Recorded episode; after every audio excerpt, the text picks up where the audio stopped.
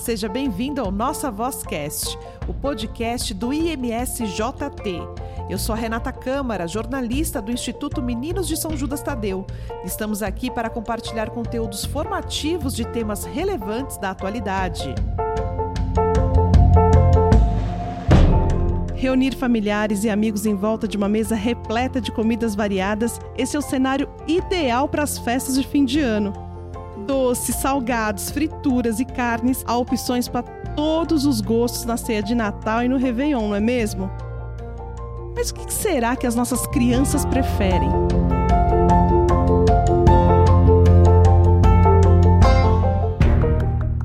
Doce ou mais salgado? E as grávidas também podem comer de tudo? Só para a gente entender como é que funciona o paladar das nossas crianças, a gente conversou com algumas crianças aqui do nosso CCA, o Centro para Crianças e Adolescentes. Vamos conferir.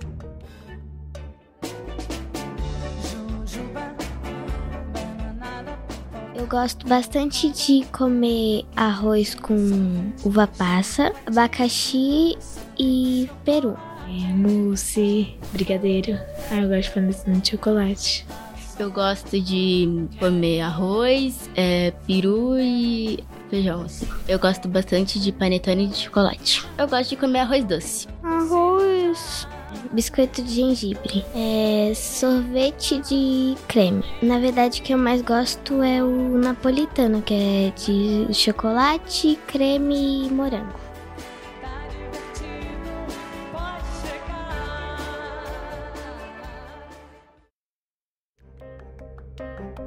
A criançada tá dividida aí entre doce e salgado. Pra gente falar sobre esse assunto, nós vamos falar com a nutricionista clínica, a Joyce Serafim, que vai esclarecer para todo mundo, para os pais, para os avós, o que as crianças devem comer principalmente agora nas festas de final de ano. Joyce, conta aqui para nós, a partir de qual idade a criança já tem paladar?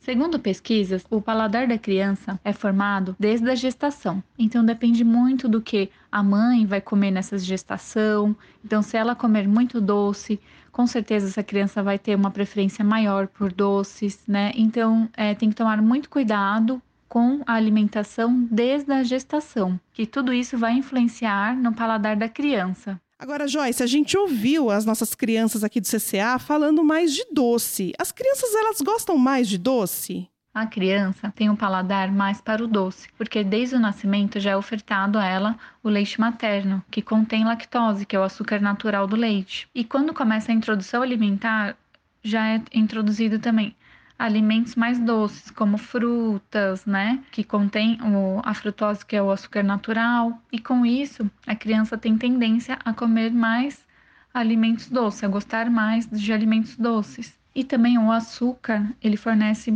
bastante energia, que faz parte, né, para o desenvolvimento dessa criança. Então a criança ela gasta muitas calorias durante esse desenvolvimento. É importante ressaltar que não é indicado oferecer açúcar antes dos dois anos de idade. Não tem necessidade alguma de adoçar leites ou outros alimentos, pois o açúcar em excesso pode fazer com que essa criança venha ganhar muito peso ao longo dos anos. E também tem aquela expressão, né, Joyce, que a gente fala, ah, tô comendo com os olhos. Com as crianças isso também acontece, elas olham uma coisa, nem tão com fome e querem comer porque chamou atenção e a gente pode oferecer vários tipos de alimentos para essas crianças? Desde bem pequena, é importante oferecer vários tipos de alimento para a criança, a partir da introdução alimentar. Então, tem que sempre variar as frutas, legumes, verduras, para já para esse paladar da criança ficar mais receptivo né, ao longo do, desenvolvimento. É importante também deixar essa criança tocar nos alimentos, oferecer então os alimentos não só amassados, mas também inteiros, para que ela possa sentir, né, como que é esse alimento, ver a forma, como é a textura. Mas existe uma alimentação ideal para uma criança? E se a criança não gostar de algum alimento que foi oferecido, tentar sim fazer uma apresentação melhor com o alimento, né? Pode fazer carinhas, fazer alguma coisa lúdica para que aquela criança consiga comer aquele alimento, ou então preparar de outra forma. Se, se cozido, tentar colocar assado, colocar cru, colocar diversas formas o mesmo alimento. Já que a gente está falando de Natal, Ano Novo, ceia, o que deve ser proibido na ceia de Natal para os pequenos? Nada deve ser proibido ao longo do desenvolvimento da criança, porém, temos sim que ter um equilíbrio. Então, por exemplo, se a criança quiser comer só panetone, aí tem que ficar atenta, né? Ela também precisa de, dos outros nutrientes, precisa de proteínas, gorduras boas, carboidrato. Então, pode sim comer todos os alimentos, mas em poucas quantidades, tudo muito equilibrado. A gente ouviu aí eles falando que adoram panetone, né? Eles podem comer panetone à vontade? Temos que ter cuidado ao ofertar muito panetone para a criança. Por quê? O panetone é rico em gordura trans, gordura saturada, que é uma gordura que em excesso no nosso organismo causa a obesidade, né? E ele é rico em farinha simples, né? Açúcar. Então são as calorias vazias que a gente fala. Então ele não é tão nutritivo. A gente pode sim ofertar, né, panetone, chocotone, mas com moderação. É possível manter uma alimentação saudável no final de ano, mesmo quando de repente a família vai viajar? Sim, podemos ter uma alimentação saudável mesmo no final do ano. Porque a gente pode comer de tudo, mas a gente tem que ter um equilíbrio, comer pouco. Não precisa é, comer exageradamente, né? Então, por exemplo, uma ceia de Natal vai ter o quê? Um arroz, um peru, né? Que seria uma proteína boa, uma fonte boa de proteína, saladas, então é legal sempre colocar uma salada diferente, mas tudo com moderação, né? Então também vai ter o doce depois. Então a gente pode comer tudo mais pouco, em poucas quantidades. Nossa alimentação, a gente tem que sempre lembrar que precisa ter fontes de macronutrientes, então carboidratos, proteínas e gorduras. E tudo isso tem numa ceia de Natal. Então, por exemplo, vai ter lá um arroz, um peru, uma carne, né? Que é fonte de proteína. Gordura também já vai ter nessa carne. E também a gente precisa lembrar do, da das vitaminas e minerais, que é onde a gente acha nas frutas, é, nas saladas, isso que é uma alimentação equilibrada. E para as gestantes, qual a dica da alimentação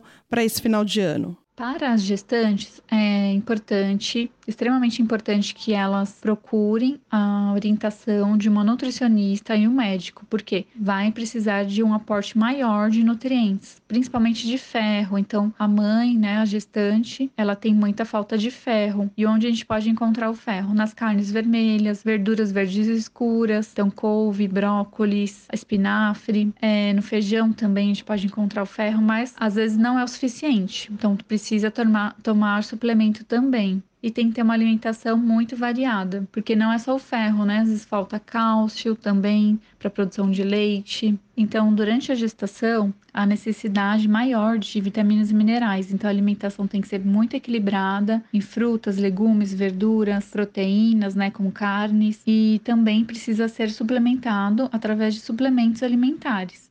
Agora, Joyce, tem um desafio aí para os pais, né? É, a gente sabe que já é tradicional, todo mundo espera até meia-noite para fazer a ceia.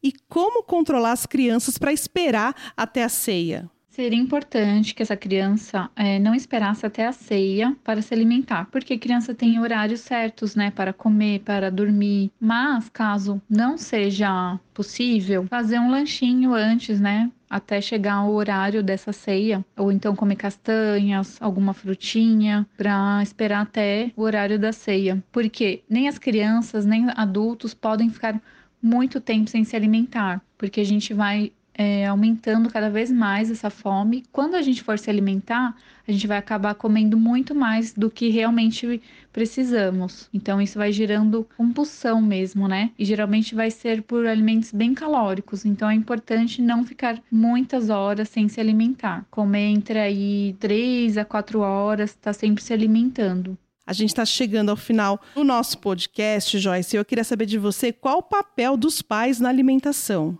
O papel dos pais na alimentação é de extrema importância, porque tudo que, o, que os pais vão comer, a criança também vai querer comer. Então, os pais teriam que dar o, o exemplo. Então, não adianta você tentar, tentar oferecer legumes e frutas para o seu filho, sendo que você não consome. Né? Então é de extrema importância que você sempre ofereça esses alimentos, até de formas diferentes, se ele não gostar. Então, por exemplo, vou oferecer beterraba cozida. Ah, meu filho não gostou. Então, eu vou tentar oferecer de outra forma, ou em forma de sopa, ou em forma crua, ralada. Tem que sempre tentar oferecer esse alimento pelo menos umas 20 vezes. É isso mesmo, 20 vezes diferente, porque a introdução alimentar que vai fazer com que essa criança tenha um paladar mais diversificado durante a vida e ter menos risco de doenças, né, crônicas como diabetes, obesidade.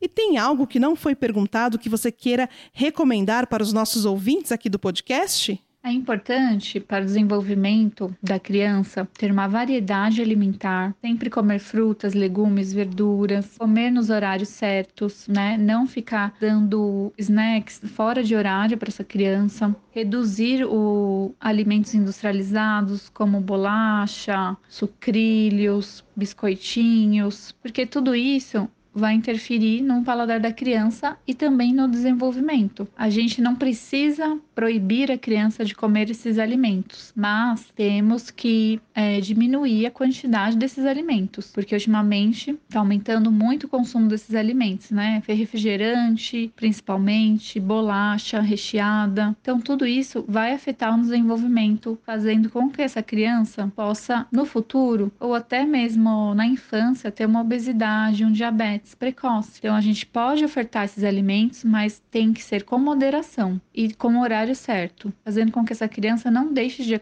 de comer os alimentos preparados em casa, como arroz, feijão, carnes, né? Joyce, muito obrigada pela sua participação aqui no Nossa Voz Cast. Muito obrigada, adorei ter participado.